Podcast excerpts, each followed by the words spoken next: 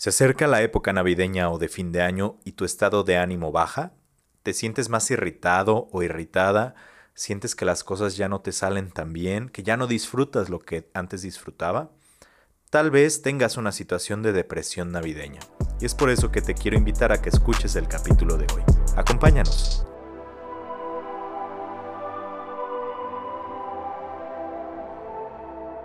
Hola, muy buenos días, tardes o noches tengan todos ustedes y sean bienvenidos a un episodio más de Realidades. Un episodio decembrino, un episodio de finales del 2021, donde nos pondremos a reflexionar un poco acerca de lo que conlleva estas fechas para muchas personas. Sé que para la gran mayoría de las personas significa abundancia, significa felicidad, significan las fiestas de unión en familia. Sin embargo, hay una gran parte de la población para las cuales significa pues cosas un poco más negativas como pudiera ser tristeza, bajo estado de ánimo o dificultad para relacionarse con los demás en este espacio que es la Navidad y el fin de año. Pero ¿qué es lo que pasa con esta llamada depresión navideña, que es de lo que vamos a hablar el día de hoy? La depresión navideña es algo que se viene estudiando desde hace muchos años y nos hemos dado cuenta que hay diferentes factores. Ojo, primero hay que diferenciar adecuadamente, como ya lo hemos hecho en capítulos anteriores, que depresión no significa lo mismo que tristeza. Y aunque estemos hablando de depresión navideña, a lo que me estoy refiriendo es a una situación de tristeza por la época en la cual vivimos noviembre, diciembre y enero. Sin embargo, hay que aclarar que sí existe un síndrome de afectivo estacional que sí podríamos denominar eh, rayando en la depresión. Pero más adelante eh, tocaremos los puntos para diferenciar justamente esto. Pero bueno, me gustaría iniciar platicando un poco con, contigo acerca de, de qué es lo que representa para ti, qué es lo que representa para la mayoría de personas estas fechas. Como bien les decía al inicio, las fechas decembrinas y las fechas navideñas tienen diferentes significados en las diferentes culturas que existen en el mundo, pero en términos generales son un símbolo de renacimiento, un símbolo de ver hacia el pasado, ver hacia atrás en el año qué es lo que se ha logrado, qué es lo que no se ha logrado. Y es gracias a estos simbolismos que tenemos que si bien tu año o tu vida en general va muy bien, vas a estar tranquila, vas a estar tranquilo con lo que estás viviendo, pero si de repente tuviste una situación de pérdida de algún familiar o de alguien cercano, ya sea por fallecimiento o por término de una relación, por ejemplo, el hecho de traer todos estos conceptos que rodean la Navidad y el Año Nuevo, que es la unión con las personas que amas, pero en esta situación no está la persona que amas, pues te puede provocar una situación sentimental pues baja. Es por eso que de repente muchas personas recuerdan o recordamos a nuestros seres queridos que ya se fueron en estas épocas. Es como si se volviera a vivir un pequeño o un microduelo respecto a este tipo de situaciones, porque quisiéramos que estuvieran viviéndolas con nosotros. Entonces, ¿esto es algo malo o es una situación en la cual tiene que intervenir un profesional de la salud mental? No necesariamente. La realidad es que si estos síntomas de tristeza o esta situación de tristeza por lo que esté sucediendo, y ya lo analizarás más a fondo, te está provocando que no puedas hacer tus actividades cotidianas, sí estaríamos hablando de un tema que necesites acercarte a, algún profesional de la salud mental. Sin embargo, es importante que entendamos que esta época es muy común que suceda este tipo de sensaciones o de sentimientos. Puede ser que nos dure unos días o puede ser que nos dure toda la época invernal que aquí está la clave y esto es lo interesante del tema, porque diversos estudios realizados alrededor del mundo se han dado cuenta que este síndrome afectivo estacional se da, o este trastorno afectivo estacional se da justamente en ciertos periodos del año, específicamente en el periodo invernal. ¿Por qué? por el hecho de que en muchas partes del mundo, México está un poco exento de esto, pero en muchas partes del mundo, cuando entra el invierno, los días son más cortos, lo que significa menos luz solar en el día y más obscuridad. Y lo que representan estos dos eh, conceptos de luz y obscuridad más aparte, la parte neurológica, que hay ciertos neurotransmisores que se dejan de segregar o se segregan más dependiendo de cuánta luz solar tengamos a lo largo del día. Específicamente estaríamos aumentando lo que es la melatonina y disminuyendo la serotonina, que estos cambios en los neurotransmisores están relacionados con síntomas o con situaciones de depresión y de ansiedad.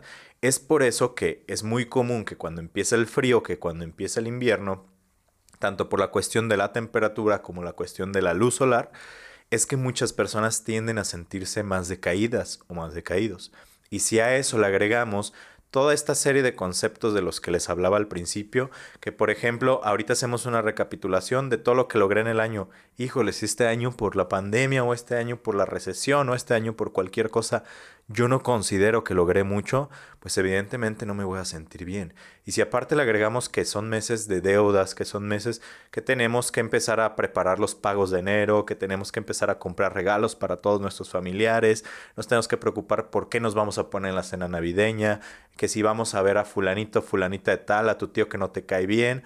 Y aparte, muchas personas no tienen un concepto muy bueno de la Navidad y eso está bien. Solamente hay que entender que si a lo largo de tu vida no viviste esta etapa o esta, e, este periodo específico de lo que es la Navidad y las fiestas decembrinas como algo grato, pues evidentemente no va a ser algo grato en este momento para ti. Pero hay que aprender a diferenciar entonces estas dos situaciones. ¿Qué sería lo importante de observar si es que tenemos un síndrome perdón, un trastorno, no es un síndrome, un trastorno afectivo estacional, ¿qué sería lo importante observar? Para empezar, para identificar que tenemos un trastorno afectivo estacional es que está afectando en los diferentes aspectos de nuestra vida.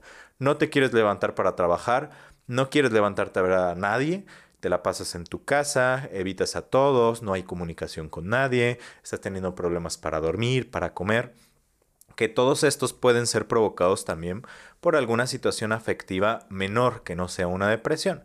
Entonces, viendo los síntomas específicos de la depresión navideña en general, pues hablaríamos de un bajo ánimo para realizar actividades que anteriormente pues te era satisfactorio realizar. Tal vez durante el año ibas a andar en bici, salías a correr, hacías ejercicio y durante la época navideña o, o invernal eh, te cuesta mucho trabajo o sientes que no lo disfrutas. Antes leías y ahora ya no lo haces. De repente también tenemos cambios en nuestro ciclo del sueño, que también es un tema que habíamos hablado anteriormente. Es muy común en esta época del año que tengamos o dificultad para dormir, dificultad para despertar, entre otro tipo de trastornos. De igual manera, hay cambios en la alimentación. Si de por sí las fiestas nos orillan de repente a comer un poco más, hay personas que por esta situación este, de, de, su estado anímico, pues empiezan a comer muchísimo más exagerado o muchísimo menos. Estos dos extremos nos estarían hablando que hay algo ahí que necesitamos eh, poner atención. También es importante que nosotros observemos eh, si ya no tenemos ganas de ver a las personas, de salir con nadie. Híjoles, me invitaron a muchas posadas, a muchas reuniones y la verdad es que prefiero decirles que no, les digo que sí, no voy, este, me quedo encerrado en la casa, no quiero hablar con nadie, si me mandan mensaje hasta enero, febrero, les voy a contestar. Si consideras que te pasa a ti eso o alguien que sea cercano a ti, sería importante que te acercaras o que autoanalizaras cuál es la situación que te está provocando esto para saber qué es lo que debemos de hacer, ¿no? Pero bueno, les decía, esta es una situación normal por la cual probablemente más de alguna vez en la vida vamos a, pasar todos nosotros por las diferentes circunstancias que esto conlleva. Sin embargo, una vez que identificamos estos factores o estas situaciones que suceden cuando tenemos esta llamada depresión navideña, ¿qué es lo que podemos hacer? ¿O qué podemos hacer para prevenir o para mejorar si es que ya tenemos esta situación y aún estamos a tiempo, ¿no? Todavía no es Navidad, todavía no es Año Nuevo. ¿Qué es lo que podemos realizar? Hay diferentes cosas que podemos hacer. La primera que sería importante es que identifiques las emociones que estás viviendo en ese momento. En muchas ocasiones nos encontramos con que nos preguntan, oye, ¿cómo estás? Y lo primero que contestamos es bien, ¿no? Eh, yo siempre les digo a mis pacientes, ¿y qué es bien? Defíneme esa palabra del bien. Eh, pues me siento cansada, me siento cansado, pero satisfecho por lo que estoy haciendo en mi trabajo, pero tranquilo en mi relación de pareja intenta definir un poco más las emociones. Si en esa definición de emociones encuentras que muchas de las palabras que utilizas son como, pues me encuentro decaído, me encuentro frustrado, frustrado, me encuentro triste, eh, sería una banderita roja que debemos de checar, ¿no? Pero primero necesitamos identificar qué es lo que nos pasa. Después, respecto a este concepto de fin de año que es saber qué es lo que logramos, ¿no? Hay que enfocarnos y hay que hacer una lista de todos aquellos pequeños, medianos y grandes logros que tuvimos a lo largo del año. Te puedo asegurar que aunque consideres que no los has tenido, sí has tenido por lo menos un logro. Y enfócate en eso, anótalos, guárdalos en una hojita y guárdalos en tu cartera y cada que se te olvide, sácalos para que los leas. Eh, también creo que es importante evaluar nuestros niveles de ansiedad y de estrés porque en muchas ocasiones los trastornos depresivos o afectivos están relacionados directamente con nuestros niveles de estrés. En el episodio anterior hablábamos un poco de cómo lidiar con el estrés, pero en esta época específica hay situaciones que te pueden llegar a estresar. ¿Y qué es lo que podemos hacer? Por ejemplo, pongo el ejemplo de la situación A, el comprar los regalos. Aquí te hago una pregunta. ¿Qué vale más? Que todos tus amigos, familiares, eh, tengan regalo y se sientan queridos por ti o tu salud mental. ¿Qué vale más? ¿Sí? Porque tal vez, y tú lo sabes, muchas ocasiones compramos regalos para todos y al final no todos están satisfechos con lo que les dimos, ¿no? Y, y sentimos que fue una pérdida de tiempo y pues nos estresa antes, nos estresa durante y después de dar los regalos. Entonces, si, si en este momento para ti es una situación de estrés, ya sea por tu situación económica o ya sea por el tiempo o por la razón que sea, valida tus emociones y déjalo. E, e, este año dile, ¿sabes qué? La verdad es que sí pensé en ti, este es un detalle que te quiero dar, pero no los atiborres de regalos y no te pongas a, a gastar tanto tiempo y dinero en este tipo de situaciones, ¿no?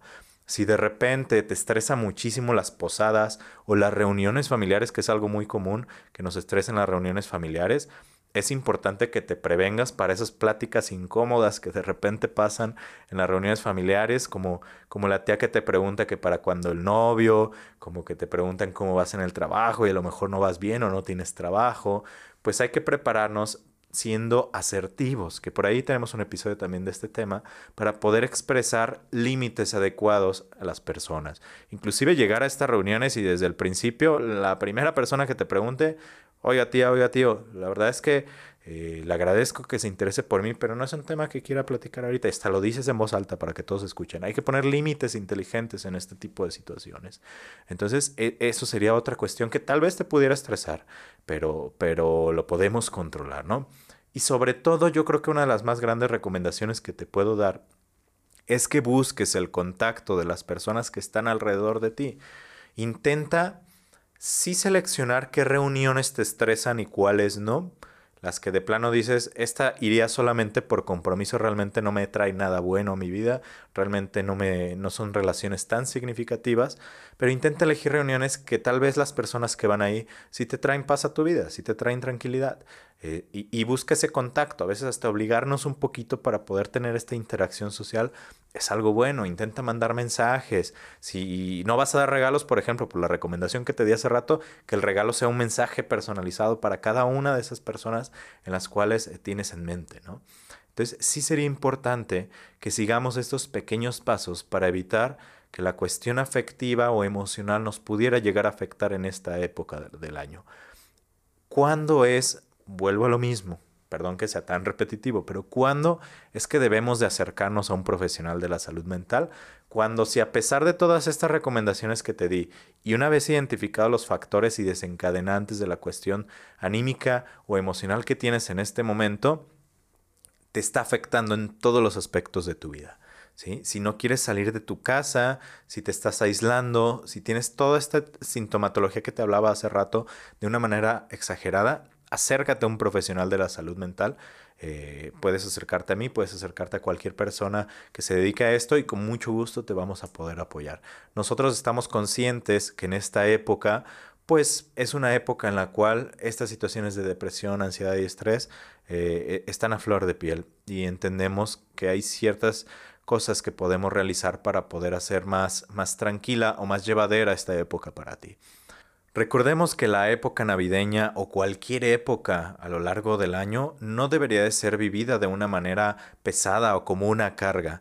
Eh, identifiquemos a tiempo qué es lo que nos está sucediendo, qué es lo que estamos viviendo o cómo lo estamos viviendo para poder intentar controlar y manejar estas situaciones emocionales y que podamos tener una transición de un año a otro de la mejor manera. Te agradezco mucho que te hayas tomado el tiempo de escuchar este episodio y nos veríamos el siguiente episodio. Si te gustó o consideras que le puede ser útil a alguna persona, ayúdanos compartiendo y etiquetando en las redes sociales a Realidades Podcast y F Pinto Terapeuta o Felipe Pinto Terapeuta. También te puedes unir a nuestro grupo de Facebook que se llama Salud Mental para Todos. Ahí estamos todos los miembros del grupo constantemente eh, posteando cierta información acerca de salud mental. Cursos, videos, información, imágenes, etcétera. Muchísimas gracias, que tengas un excelente día y nos vemos en el siguiente episodio.